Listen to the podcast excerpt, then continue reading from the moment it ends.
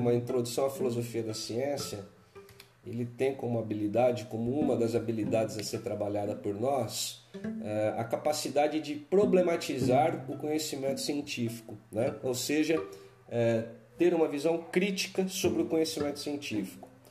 É, essa visão crítica sobre o conhecimento científico, como já falei um pouco, ela consiste e deverá consistir, entre outras coisas, né, na nossa capacidade de perceber a ciência como um conhecimento construído. Mas antes da gente então desenvolver o nosso raciocínio e a nossa conversa nessa direção, eu vou retomar algumas características do conhecimento científico, já que eu estou retomando esses slides, e depois a gente avança no sentido de uma reflexão para perceber então em que medida a ciência pode ser vista como uma forma de conhecimento construída e, portanto, é, não, não sendo uma expressão inquestionável da verdade, ok? Então, a ciência nasce como problematização do senso comum. Ah, o senso comum, a gente já conversou sobre isso algumas vezes, tanto em aula de filosofia quanto em aula de sociologia, né? E querendo-se assim uma definição para o senso comum, a gente poderia dizer que o senso comum se constitui de todas aquelas ideias, todas as crenças, né, todos os hábitos, todas as maneiras de, de interpretar o mundo e a realidade humana, é, em relação às quais nós estamos de acordo e que ninguém questiona, né? Então, tudo aquilo que todo mundo está de acordo, ou que a maioria está de acordo e que ninguém questiona, nós poderíamos chamar de senso comum. Essa é uma característica do senso comum. Né? A, a ideia de, de que a maioria esteja de acordo, ela necessariamente é acompanhada da ideia de que então essa mesma maioria não questiona isso em relação a que a maioria está de acordo. Já então a ciência ou o conhecimento científico, na verdade não só a ciência, né? A filosofia também é, é, é um contraponto, né, ao que a gente está chamando aqui de senso comum. Mas no nosso caso aqui a gente vai focar no conhecimento científico. Então a, a ciência ela nasce, a ciência ela se desenvolve como uma problematização do senso comum, ou seja, a ciência é uma maneira de de, de, de, de tentar conhecer a natureza e a sociedade de uma maneira diferente daquela né, praticada pelas pessoas no senso comum. Então, em nível de senso comum, as pessoas se apoiam nas mais variadas opiniões, as pessoas é, acreditam né, naquilo que elas escutam e naquilo que elas pensam, sem questionar, sem aplicar um método rigoroso né, para refletir sobre aquilo que está sendo pensado, né, sem submeter aquilo à crítica. A ciência, ao contrário, é, ela vai ter algumas características, como por exemplo a aplicação do método científico, como a gente vai ver na sequência, né? Então, a ciência também terá como característica a, a, a, organização, né? deverá ser uma forma de conhecimento mais organizada, mais estruturada, né? e principalmente, como eu já disse a vocês em aulas passadas, a ciência ela tem como característica uma base empírica, ou seja, todo conhecimento científico ele precisa ser empiricamente demonstrável, ele precisa ser, portanto, observável, né? E com isso a gente parte para uma outra característica do conhecimento científico, que é o que? A busca por leis gerais para a explicação dos fenômenos. Então, isso significa que, é, de modo geral, Uh, o conhecimento científico ele vai ter como característica essa tentativa de observar aquilo que nos fenômenos estudados cientificamente, aquilo que se repete, aquilo que é constante, portanto, aquilo que pode ser tomado como sendo uma suposta lei presente nesses fenômenos. Então, observa-se, né, através de, de aplicação de métodos, evidente, observa-se com muita frequência determinados fenômenos que são objetos né, da ciência, do conhecimento científico, e através dessa observação tenta-se perceber aquilo que nesses fenômenos é uma constante, né? E se faz desses elementos que nesses fenômenos são uma constante, se faz desses elementos uh, leis gerais para explicar esses fenômenos. Né? É claro que tudo isso envolve, de um ponto de vista filosófico, alguns problemas, algumas considerações que precisam ser feitas, mas de modo geral a gente pode apontar essa como uma, uma das características também do conhecimento científico. Então, como eu já disse há pouco também, a ciência é busca disciplinada e metódica pelo conhecimento em profundidade do fenômeno. E, precisamente nesse aspecto, a, a, a ciência também se contrapõe a maneira de conhecer do senso comum, né? Porque a maneira de conhecer do senso comum, a maneira de explicar as coisas do senso comum, primeiro, não é uma maneira disciplinada. As pessoas explicam os acontecimentos, as pessoas explicam as coisas de maneira muito desorganizada, sem rigor, né? E a depender então da cultura da pessoa, a depender do grau de exigência intelectual das pessoas, qualquer explicação como que basta, né? Então também o senso comum ele, ele, não, ele não se utiliza de um método para conhecer um fenômeno e também ele não se aprofunda nesse conhecimento. Uma outra característica do senso comum é a, que se, ao qual a, a ciência é, vai se contrapor é o que? O senso comum ele é superficial, né?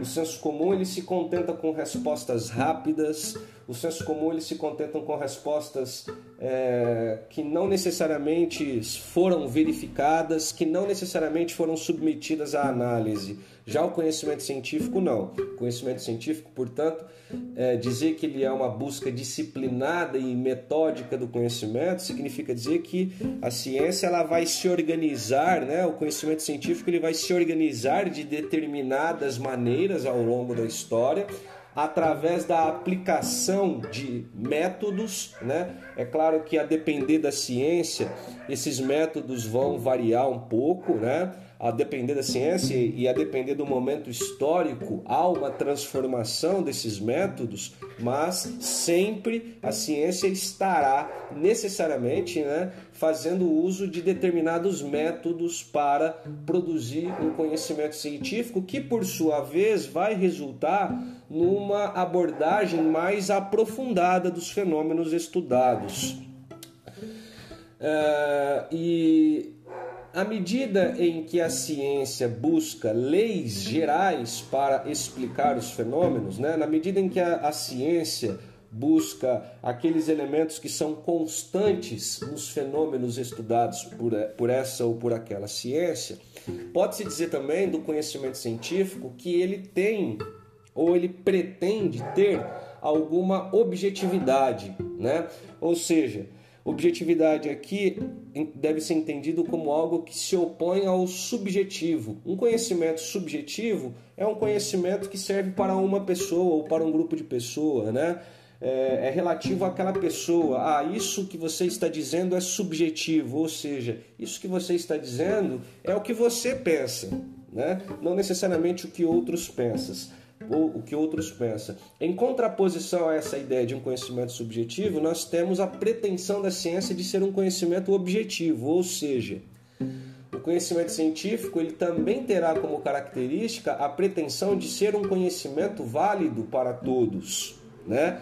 E isso está coerente com essa com aquela característica apontada anteriormente de que a ciência busca leis universais, leis gerais né, para explicar os fenômenos. Então, à medida em que o conhecimento científico é, é, está atento né, para a percepção dessas leis gerais de um fenômeno qualquer estudado cientificamente, então essas mesmas leis gerais elas são aquilo que permitem elas são aquilo que permite ao conhecimento científico se apresentar também como um conhecimento objetivo, né? Ou seja, válido para todos. Né? Então, essa constância, né? esses aspectos, esses elementos constantes nos fenômenos estudados cientificamente, é justamente aquilo que vai é, dar base, né? que vai sustentar a, a, pretensa objetividade da ciência. Eu digo aqui pretensa por quê? Porque a ideia de um conhecimento que seja válido para todos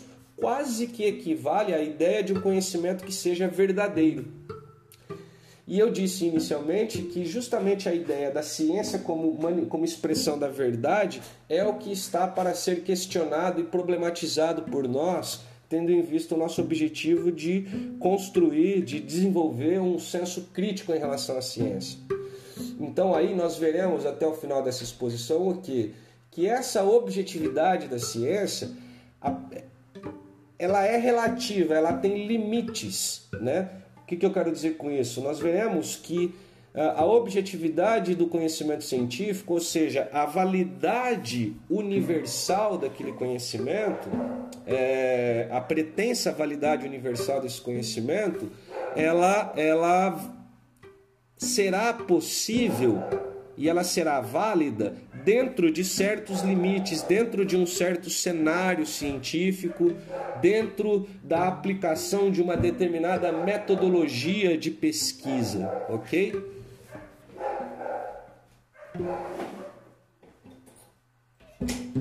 Continuando então, uh, a gente pode aqui fazer, até aproveitando aí né, a, o que a gente já conversou nas aulas de sociologia, a gente pode fazer uma referência ao positivismo.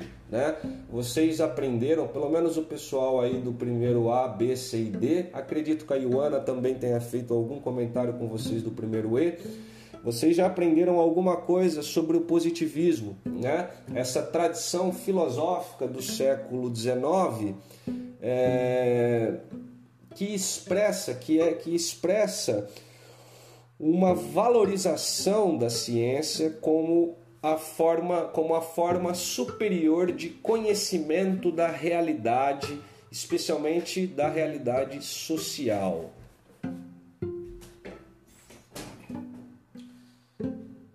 Então eu vou ler para vocês uma citação do Conte que ilustra um pouco desse espírito positivista que deverá ser, aliás, aquilo que nós vamos combater aqui quando é, em se tratando desse esforço para construir um senso crítico em relação à ciência. Então o, o Conte diz o seguinte: enfim, no estado positivo, ou seja, né, é, ali na modernidade, especialmente no século XIX, após ter predominado ao longo da cultura, primeiramente o conhecimento religioso e depois o conhecimento metafísico através da filosofia, né? Quando o Conte fala do estado positivo, ele está se referindo a esse período histórico em que a ciência é tida como a, a forma mais elevada de conhecimento. Então ele diz: enfim, no estado positivo, o espírito humano reconhecendo a impossibilidade de obter noções absolutas, renuncia a procurar a origem e o destino do universo e conhecer as causas íntimas dos fenômenos para preocupar-se unicamente em descobrir, graças ao uso bem combinado do raciocínio e da observação, suas leis efetivas, a saber, suas relações invariáveis. Isso aqui, claro, está reafirmando algo que eu já apontei há pouco para vocês quando estava caracterizando ali a ciência como uma forma de conhecimento que tenta buscar as leis gerais dos fenômenos estudados. E aqui eu vou me permitir uma problematização dessa fala do Conte, porque apesar dele falar ali, né, que o espírito positivo é, consiste né, no reconhece, em reconhecer a impossibilidade de se chegar a noções absolutas, ou seja, de se chegar a verdades absolutas. Né? Ao mesmo tempo que ele afirma isso, ele diz na sequência o que? Que o que nos cabe é preocupar-se unicamente em descobrir, através do bom raciocínio e da observação, as leis efetivas né, dos fenômenos estudados cientificamente. Ora, leis efetivas, entenda-se aqui o que? As, as reais leis dos fenômenos estudados cientificamente. Então, afirmar que o espírito positivo deve se preocupar em descobrir as leis efetivas equivale a dizer que o espírito positivo, né, essa visão positivista da ciência, é, equivale então a, a, a, a preocupar-se em descobrir as leis reais né, dos fenômenos estudados cientificamente. Ora, isso de alguma maneira equivale àquela pretensão que o próprio Conte está criticando relativamente à metafísica de se alcançar noções absolutas. Né? Até a palavra usada, né? preocupar-se unicamente em descobrir, né? como se essas leis associadas aos fenômenos estudados cientificamente, como se essas leis fossem inerentes aos fenômenos, né? E aí a gente vai ver na sequência até o final o que que essas leis que são postuladas pelos cientistas, elas também podem ser vistas na verdade como sendo o que fruto de uma construção. É o próprio cientista que formula aquela lei e atribui aquela lei àquele fenômeno, e então ele passa a explicar aquele fenômeno com base naquela lei que rege aquele fenômeno, como se aquela lei fosse uma lei própria ao fenômeno estudado, né? Mas de um ponto de vista filosófico, de um ponto de vista crítico em relação à ciência, talvez a gente deva fazer algumas ressalvas né, a, essa, a essa pretensão do conhecimento científico. Talvez a ciência não descubra leis naturais, talvez a ciência não descubra as leis é, efetivas dos fenômenos estudados e as suas relações supostamente invariáveis. Talvez o que nós tenhamos é o que? A criação dessas leis né? O cientista então formula essas leis para explicar esses fenômenos. E o meu cachorro está querendo participar da aula, não sei se vocês estão ouvindo aí. Berlô! Só para atrapalhar a nossa, a nossa gravação aqui. Tudo bem, galera? Vou seguir adiante aqui. Mas se, vão, se vocês puderem, podem fazer anotações e depois vocês colocam as dúvidas de vocês, tá? Então, assim, já em contraposição a essa visão positivista da ciência, que por um lado vê a ciência como a forma de conhecimento mais elevada e também como uma forma de conhecimento capaz de descobrir as leis efetivas dos fenômenos estudados e, portanto, as, as relações invariáveis desses fenômenos, aquilo que é constante, portanto, em contraposição a isso, nós temos aqui justamente uma afirmação do Karl Popper que nós já iniciamos né, uma abordagem sobre ele, quando ele diz aqui, por exemplo, o seguinte: é, uma ciência não é meramente um corpo de fatos, será, no mínimo, uma coleção. E como tal, depende dos interesses do colecionador de um ponto de vista. A ciência, em ciência, esse ponto de vista é determinado por uma teoria científica, isto é, escolhermos dentre as infinitas variedades de fatos e dentre a infinita variedade de aspectos dos fatos, aqueles fatos e aspectos que são interessantes porque são ligados a alguma teoria científica mais ou menos preconcebida. Ou seja, aqui o Popper já está dando alguns indicativos desse aspecto, é, dessa, dessa ideia da ciência como algo que se constrói. O Karl Popper está, na verdade, dando alguns indicativos de que a pretensa objetividade da ciência ela está relacionada também a uma dimensão subjetiva, né? Então, aqueles, aqueles, aquelas afirmações científicas que se pretendem válidas para todos e nas quais se revela a pretensão à objetividade da ciência, elas estão vinculadas a interesses prévios subjetivos aos cientistas, né? E isso se mostra de que maneira? Por exemplo, no fato de que o cientista ele vai escolher determinados fenômenos para ser estudado e ele vai escolher determinados aspectos desses fenômenos a ser estudado, porque esses fenômenos e esses aspectos desses fenômenos, desses fenômenos combinam melhor com aquela teoria científica que este ou aquele cientista quer tomar por base para desenvolver as suas hipóteses e formular as suas hipóteses. Tudo bem? É, na sequência, eu trago para vocês também ainda uma citação de um filósofo do século XIX chamado Nietzsche. Né? O Nietzsche também é um grande crítico dessa pretensão à verdade, que é característica do, do modo de pensar ocidental, que é característico da religião, que é característico da filosofia e que é característico da ciência, e que na ciência né, se, se expressa né, essa pretensão à verdade, sobretudo com a tradição positivista representada por Comte. Né? Então Nietzsche diz contra o positivismo que permanece junto ao fenômeno afirmando só há fatos, eu diria, justamente fatos não há, há apenas interpretações. Nós não podemos fixar nenhum fato em si. Talvez seja mesmo um disparate querer algo assim tudo é subjetivo, vós afirmais. Mas já isto é interpretação.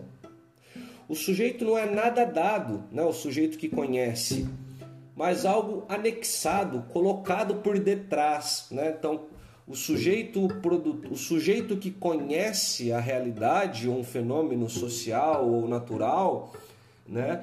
Ele não é um fato, não é, não é, não é o Nietzsche está querendo dizer, ele não existe de fato esse sujeito e, enquanto tal, conhecendo esta ou aquela realidade. Até mesmo o sujeito que a gente supõe ser o sujeito conhecedor, o sujeito que conhece cientificamente, mesmo essa ideia que se tem do ser humano, portanto, como um ser que conhece, mesmo essa ideia, ela já é fruto de uma determinada interpretação do próprio ser humano, da própria realidade humana.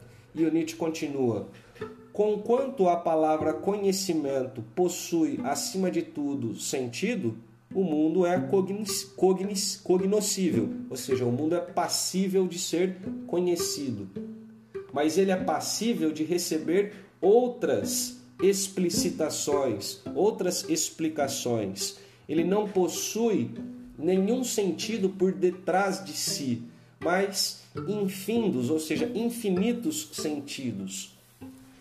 Essa, essa citação do Nietzsche eu imagino que seja um pouco complicada para vocês, provavelmente ela gera algumas dúvidas, mas vamos tentar pensar um pouquinho ela porque o Nietzsche aqui ele vai ainda mais fundo, né, numa problematização filosófica dessa pretensão à verdade do conhecimento científico ou de qualquer outra forma de conhecimento que pretenda a verdade, né? O Nietzsche está querendo dizer que é, nós seres humanos e toda forma de conhecimento que nós produzimos culturalmente e socialmente, entre elas a ciência depende, antes de qualquer coisa, de interpretações.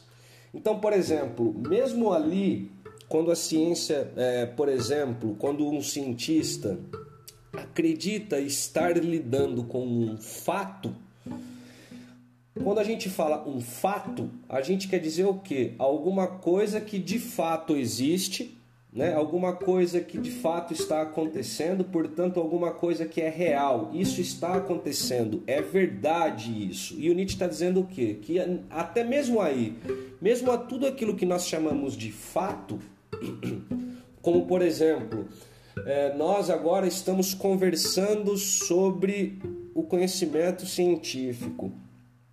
Isto é um fato? Em nível de senso comum, talvez pudéssemos dizer, sem dúvida alguma, que de fato nós estamos agora aqui conversando sobre ciência.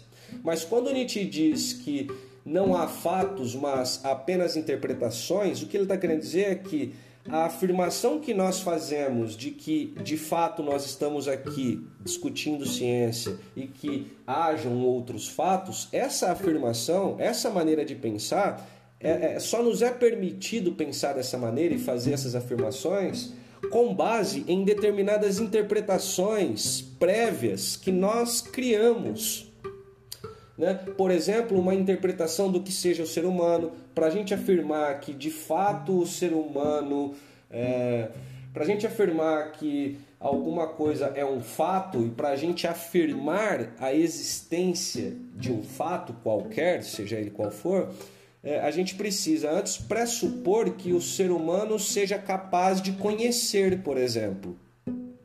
E a ideia de que o ser humano seja capaz de conhecer é uma ideia que nós temos, que faz parte da nossa cultura, do nosso dia a dia, e mas que é ao mesmo tempo uma ideia criada, é uma interpretação do ser humano dizer que o ser humano é um ser que conhece. É uma interpretação do ser humano dizer que nós podemos verificar fatos. O que é um fato? A ideia de fato é a ideia de alguma coisa que existe em si que está ali e que ninguém pode duvidar daquilo. Olha, aquilo é um fato, ninguém pode duvidar. Né? Mas o que o Nietzsche está tentando dizer aqui é: mesmo essa afirmação que nós fazemos em relação a tudo aquilo que nós apresentamos como sendo um fato, nós só podemos fazer essas afirmações porque essas na medida em que essas afirmações pressupõem já determinadas interpretações sobre o que seja o ser humano, sobre o que seja a realidade. Então, o que o Nietzsche está dizendo aqui é que é, as interpretações que nós criamos para as coisas, os sentidos que nós criamos para as coisas, é a base de toda e qualquer pretensão ao conhecimento. Toda forma de conhecimento, seja científica, seja filosófica, seja religiosa, ela está apoiada em invenções humanas. Né? Inventa-se palavras, articula-se as palavras, né? E, e, e inventa-se também as articulações dessas palavras, e com base nisso tudo, a gente por fim se encontra ou acredita se encontrar em condições de afirmar, né, uh, conhecer certas coisas ou afirmar estarmos, por exemplo, diante de determinados fatos. Então, o que a gente está dizendo aqui é o seguinte. É por exemplo, quando um cientista diz que é, um, há uma que descobriu, né, quando a gente, por exemplo, leva em conta uma determinada lei da natureza e vocês aprendem, por exemplo, em física várias leis da natureza, né? É, em física, em química, em biologia, vocês sempre vão estar aí tendo contato, né, de um ponto de vista científico, na medida em que física, química e biologia, por exemplo, são ciências, né? com alguma frequência vocês vão se deparar com a ideia de leis, né? leis de Mendel, leis de, de, de Newton, leis, né? várias leis. E nós aprendemos essas leis como se elas fossem próprias da natureza, como se elas fossem próprias do ser humano, como se elas fossem próprias da sociedade. E o que o Nietzsche está dizendo então é o que? Não. Mesmo essas afirmações, né, apesar de elas serem feitas num contexto que nos leva a tomá-las como sendo é, verdadeiras, como sendo válidas, mesmo essas afirmações nós precisamos, em relação a elas, considerar o que? Que elas dependem de interpretações prévias.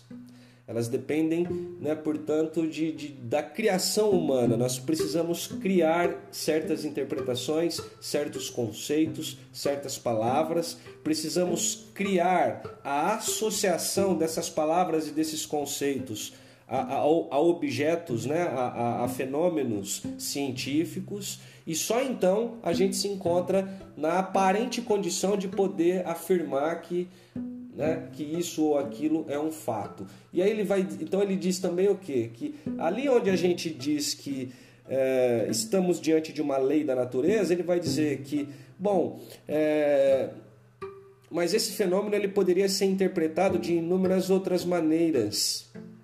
E, portanto, poderiam ser pensadas inúmeras outras leis, inclusive a completa ausência de leis da natureza. Por quê? Porque todas essas afirmações que são feitas, mesmo as afirmações científicas, como eu já disse aqui, talvez até de maneira muito repetitiva, pressupõem interpretações que são, por sua vez, criações humanas, tá?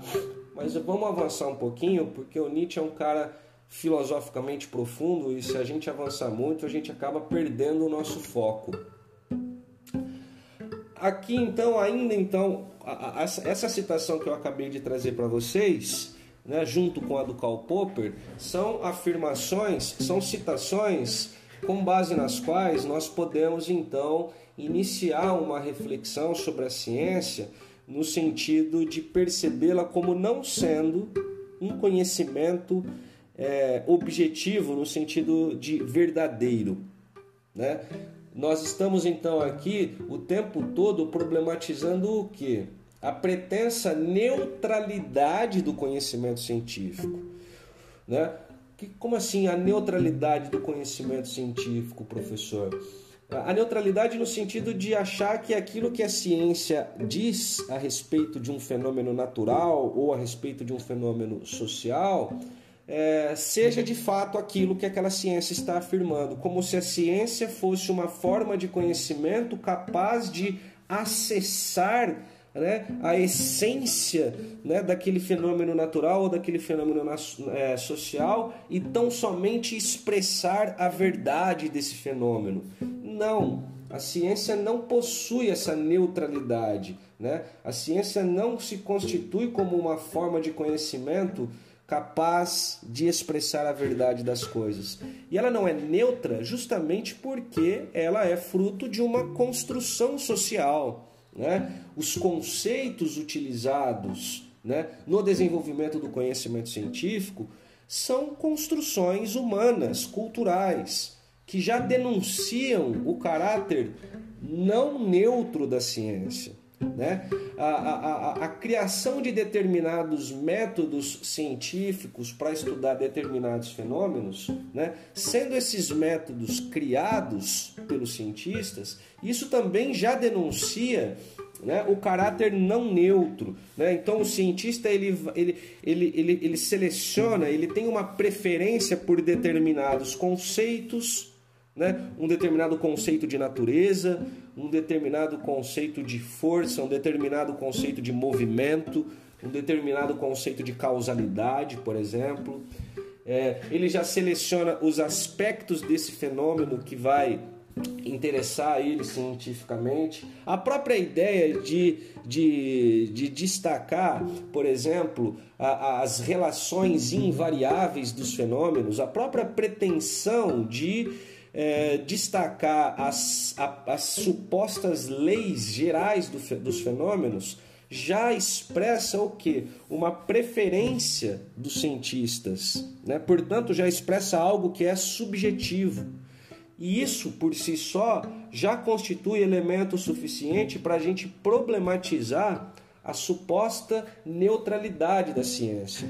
Então, a ciência ela não vai ser a, a encarnação da verdade sobre os fenômenos que ela estuda. Não, o conhecimento científico ele é importante, ele é útil, né? ele é muito útil, aliás, às vezes até nocivo, né? É... mas ele não é, não, não é, não é por isso que a gente pode ou deve esquecer o fato de que ele é fruto de uma construção social de uma construção cultural. Então aqui nós temos uma citação do Rubem Alves que ilustra bem isso que eu estou tentando dizer para vocês. Rubem Alves diz o seguinte: quando os cientistas compreenderem que pertencem ao mesmo clube que os caçadores, pescadores e detetives descobrirão que seu trabalho é muito mais excitante do que pode parecer. Além disso, poderão ganhar uma dose extra de sabedoria, paciência e humildade, o que torna certos indivíduos caçadores, pescadores e detetives é o conhecimento que possuem daquela entidade. Ou seja, é, quando, quando aqui vamos então vamos então pensar esse exemplo do Rubem Alves para a gente tentar entender melhor isso que eu estou tentando comunicar a vocês sobre a ciência como fruto de uma construção e portanto como uma forma de conhecimento não neutra, não absolutamente objetiva e portanto também não verdadeira.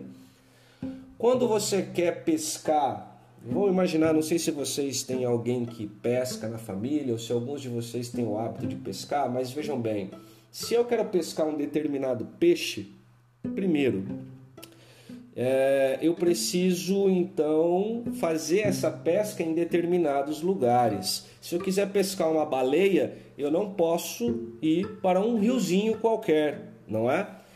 é então, se eu quero pescar uma baleia, eu sei então que eu tenho que ir em determinados lugares. Eu sei também que eu tenho que usar determinados instrumentos para conseguir pegar uma baleia, né? É, e eu sei isso por quê? Porque eu tenho um conhecimento prévio sobre isso. Né? Eu sei que se eu usar uma varinha, por exemplo, de pescar um lambari, eu não vou nunca pescar, eu não vou nunca pegar uma baleia, não é? Então eu tenho esse conhecimento prévio, não é?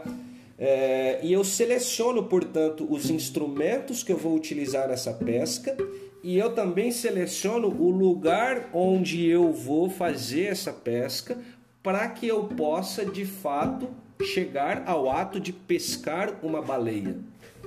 Bom, esse exemplo ele nos serve então para pensar o que? A baleia, no caso, vamos pensar aqui como sendo a própria verdade, o próprio conhecimento científico. Então, como é que eu chego a esse conhecimento científico? Para eu chegar a esse conhecimento científico, veja, antes eu quis chegar àquele ponto, eu quis pescar uma baleia.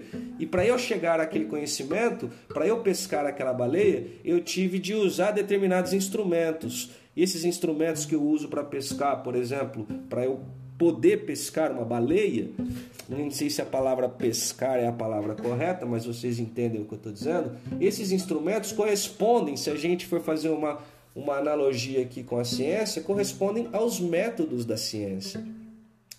Então, um cientista, para ele chegar a uma determinada hipótese, ele se utiliza de determinados métodos. Né? Esses métodos também foram criados, esses métodos foram selecionados especificamente para se chegar àquele objetivo. Não é? é? e quando a gente faz então a pesca de uma baleia num, num determinado lugar e não num riozinho, a mesma coisa em relação à ciência. A ciência, portanto, ela delimita determinados fenômenos, ela procura estudar determinados fenômenos, ela seleciona os fenômenos que ela quer estudar, ela determina os fenômenos que ela quer estudar para ela poder chegar onde ela quer. Então veja bem que tudo isso né? Então, a partir do momento que eu pesco uma baleia, ou seja, a partir do momento que eu chego a um conhecimento científico, eu estou chegando a algo que, em boa medida, já estava previamente é, já estava previamente determinado, não inteiramente determinado. É claro que eu posso, por exemplo, sair para pescar uma baleia e de repente pescar um outro peixe que de repente se assemelha a uma baleia, né? Eu posso ser surpreendido com esse tipo de pesca. Então, portanto, é claro que um cientista ele vai preparar todo o cenário científico que equivale, por exemplo, aqui a nós, a preparação que um pescador faz para poder fazer a sua pesca. O cientista ele também tem que preparar o cenário. Então, ele tem que fazer, ele tem que desenvolver esses experimentos científicos num determinado contexto, por exemplo, num laboratório, e ele tem que é, fazer uso de determinados métodos, né? Então, um pescador vai usar determin...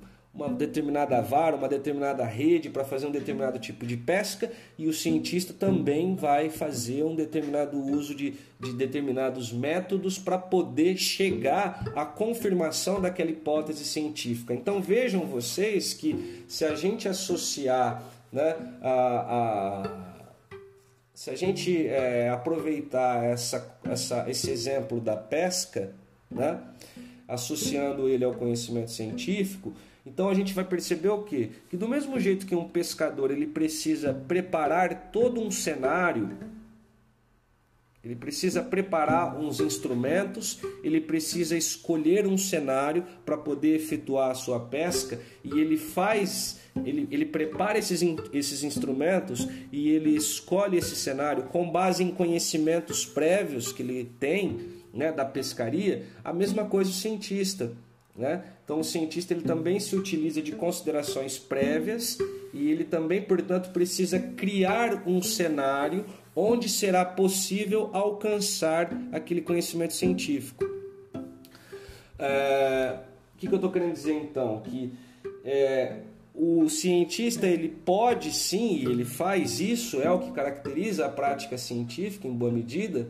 É, ele vai sim chegar à confirmação de hipóteses, ele vai sim produzir um conhecimento científico, mas esse conhecimento dito científico, ele é um conhecimento que tem uma validade dentro deste cenário que este cientista cria. Fora deste cenário, esse conhecimento científico perde ou pode perder a sua validade. Então é isso que eu quero dizer, por exemplo, com relação àquele, àquela característica mencionada inicialmente sobre a, é, a objetividade da ciência. Né? Eu coloquei lá que a objetividade da ciência constitui o quê? A pretensão do conhecimento científico de se constituir como uma forma de conhecimento válida para todos essa validade, essa objetividade da ciência, podemos até concebê-la, podemos até admitir que ela exista, porém dentro de certos limites, ou seja, dentro de um determinado cenário criado pelo cientista, né? dentro, portanto, de determinada metodologia de pesquisa, dentro, por, dentro portanto, da, da escolha e do estabelecimento de determinados fenômenos que serão estudados para se chegar àquele conhecimento científico, para se chegar àquela hipótese científica, ainda que no meio disso se possa é, ser surpreendido por alguma coisa que não estava prevista, que um cientista, de modo geral, tenderá a tomar como sendo uma descoberta mas isso não pode, a gente precisa ter alguma ressalva né, é, em relação a essa ideia de descoberta, porque quando a gente pensa a descoberta científica, é, é, é o tipo de afirmação que nos faz pensar que é como se a natureza, é como se a sociedade, se, é, se for um conhecimento se for uma ciência natural ou se for uma ciência social, humana, é como se a realidade de repente se revelasse para o cientista. E é justamente isso que não acontece. Né? O conhecimento científico não, não é expressão de um momento em que a realidade se revelou ali nas suas leis íntimas para o cientista. Não. Aquilo que o cientista afirma né, de uma realidade, de um fenômeno social, de um fenômeno natural, aquelas leis gerais às quais ele acredita chegar através da aplicação dos seus métodos, ela é fruto de todo um cenário científico que é construído. Então aqui nós temos essa outra afirmação do, do Rubem Alves, né, que diz: os anzóis, né, pensando aqui um pescador, os anzóis são os métodos Assim como os anzóis predeterminam os resultados da pescaria, os métodos científicos predeterminam os resultados da pesquisa científica, porque os métodos são preparados de antemão para pegar o que desejamos pegar. Então é quase como se o cientista já soubesse onde ele quer, onde ele quer chegar. E é nesse sentido que a gente deve pensar a ciência como uma construção e não propriamente como uma descoberta. Tudo bem, galera? É claro que tudo isso aqui que eu estou dizendo para vocês, evidentemente que isso não. Isso aqui é só uma introdução, é uma abordagem geral que eu estou fazendo né, sobre a ciência, né, sobre o conhecimento científico. É claro que muitos desses aspectos é, podem e devem né, ser é, problematizados, né, dá para se aprofundar mais, ou seja, dá para explicar melhor cada uma dessas considerações que eu fiz aqui a vocês, né? Isso que eu estou expondo da maneira como eu expus não é assim, não é suficiente, né, para a gente sustentar a nossa ideia aqui de que a ciência seja uma construção, mas ela é ao menos, né, como eu disse no início, uma introdução, né? algo aí que deve servir a vocês para é, desenvolver essa sensibilidade, desenvolver essa percepção em relação à ciência e, sobretudo, né, dispor de elementos de pensamento que permitam a vocês justificar né, é, essa afirmação de que a ciência não é uma verdade, que a ciência não descobre a verdade, que a, que a natureza não se revela para o cientista na sua verdade, mas que, ao contrário, o cientista cria, produz todo um conhecimento dentro de um cenário científico a respeito da natureza, e esse conhecimento que o cientista produz é, frequentemente permite ao cientista e também à, à humanidade ou a uma determinada sociedade permite o que? Permite a nós fazer manipulações dessa natureza. Eu consigo manipular a natureza, eu consigo manipular a sociedade através de um determinado conhecimento né, das ciências naturais ou então através de um determinado conhecimento das ciências humanas. Mas a utilidade desses conhecimentos para que a gente manipule a realidade não é reveladora de que esses conhecimentos expressem a verdade sobre essas realidades. Esses, esses conhecimentos são uma construção que serve para nós nos relacionarmos com o mundo. Tudo bem, galera? Eu sei que não é assim né, um dos temas mais fáceis, né? Mas é, quero ouvir vocês um pouco para saber se vocês aí acompanharam aí o essencial do que eu estou querendo dizer. E, claro, antes de passar a palavra para vocês, é, ressaltar mais uma vez que isso é apenas uma introdução, não é?